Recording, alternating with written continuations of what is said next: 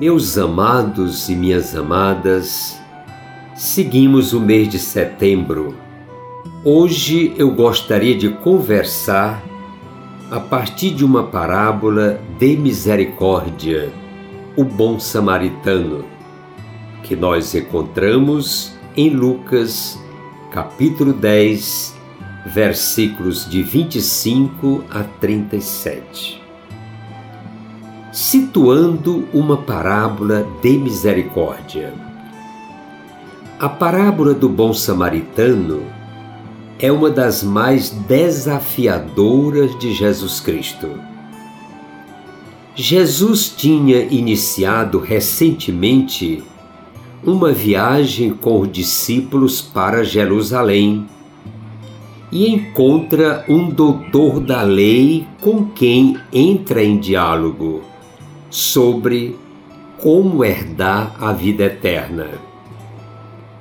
O doutor imagina colocar Jesus à prova sobre uma das questões mais debatidas.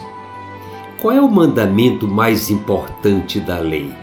Do que depende a vida eterna? Este encontro inspira a bela parábola do bom samaritano. Eis que um especialista em lei se levantou e, para pôr Jesus à prova, lhe disse: Mestre, o que devo fazer para herdar a vida eterna? Jesus lhe responde: O que está escrito na lei? Como é que você lê? E ele respondeu: Ame o Senhor seu Deus com todo o seu coração, com toda a sua alma, com toda a sua força, com toda a sua mente, e ao próximo como a si mesmo. Jesus então disse: Você respondeu certo, pratique isso e você viverá. Mas ele, querendo justificar-se, pergunta a Jesus: E quem é o meu próximo? Aí é que Jesus responde com uma parábola. Certo homem descia de Jerusalém para Jericó. Caiu nas mãos de assaltantes, que lhe tiraram a roupa, o espancaram e foram embora, deixando-o quase morto. Por coincidência, um sacerdote descia por aquele caminho. Ele o viu e passou pelo outro lado. Do mesmo modo, um levita, que chegou àquele lugar, viu e passou pelo outro lado. Mas um certo samaritano, que estava viajando, chegou junto dele, viu e se encheu de compaixão. Aproximou-se dele e tratou suas feridas, derramando nelas óleo e vinho. Então colocou depois o homem no seu próprio animal e o levou a uma pensão, onde cuidou dele. No dia seguinte, tirou duas moedas de prata, deu-as ao dono da pensão e disse: Cuide dele. Quando eu voltar, lhe pagarei o que você tiver gasto a mais. Qual dos três, na sua opinião, foi o próximo daquele homem que caiu nas mãos dos assaltantes? E ele respondeu: Aquele que o tratou com misericórdia. Jesus diz: Vá e faça você também a mesma coisa. Vamos trazer um pouco esta palavra para o contexto Parábola é sempre uma história de cunho pedagógico que Jesus conta para nos ensinar uma outra coisa. Não é tanto a história, mas o ensinamento é o que mais conta. Todos os personagens dessa parábola são anônimos. Jesus se concentra na identidade religiosa e na etnia. Jesus e seus discípulos desciam de Jerusalém para Jericó. Não seria ele mesmo o misericordioso?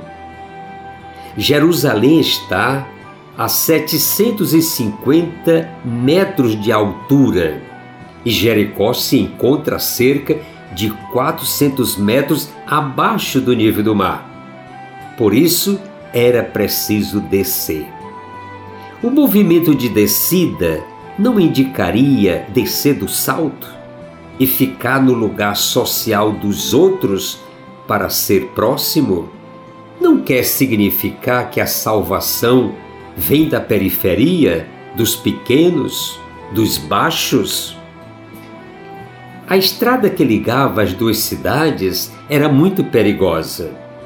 Tinha cerca de 27 quilômetros. Por ela passavam muitos salteadores, ladrões. O fato do homem ter sido atacado e estar agonizante faz da parábola ainda mais exigente. O judeu poderia, pelas suas leis, entrar em contato com o moribundo sem arriscar a contaminação ou sem ficar impuro. Segundo a lei de Moisés, quem tocasse no cadáver ficaria impuro por uma semana. Está lá no livro dos Números, capítulo 19. E se fizesse um ato de culto, deveria ser expulso de Israel. O doutor da lei não pergunta para entender, mas para pôr Jesus à prova. Ele, o doutor, conhecia muito bem as leis judaicas. A parábola atinge o seu clímax quando Jesus se refere ao samaritano, que se encheu de compaixão por aquele pobre homem. E também quando o doutor da lei reconhece que o próximo foi quem teve misericórdia dele. Ter compaixão é muito mais do que ter pena é algo que vem das entranhas, é visceral, como disse um dia o Papa Francisco. Entendemos assim que a verdadeira compaixão não é um sentimento, mas é uma ação que produz a cura do outro. Amar a Deus sobre todas as coisas e amar o próximo como a si mesmo. Mas ele não sabia que era o próximo o que estava testando Jesus. E nós, sabemos quem é o nosso próximo? Santo Ambrósio nos disse certa vez: não é o sangue, mas a compaixão que me faz próximo do outro. Também nós temos interesse em saber o que de fato importa para a nossa salvação? o que devemos fazer para nos salvar? Fico estas questões, meus amigos e minhas amigas. Eu sou gratidão pela sua companhia.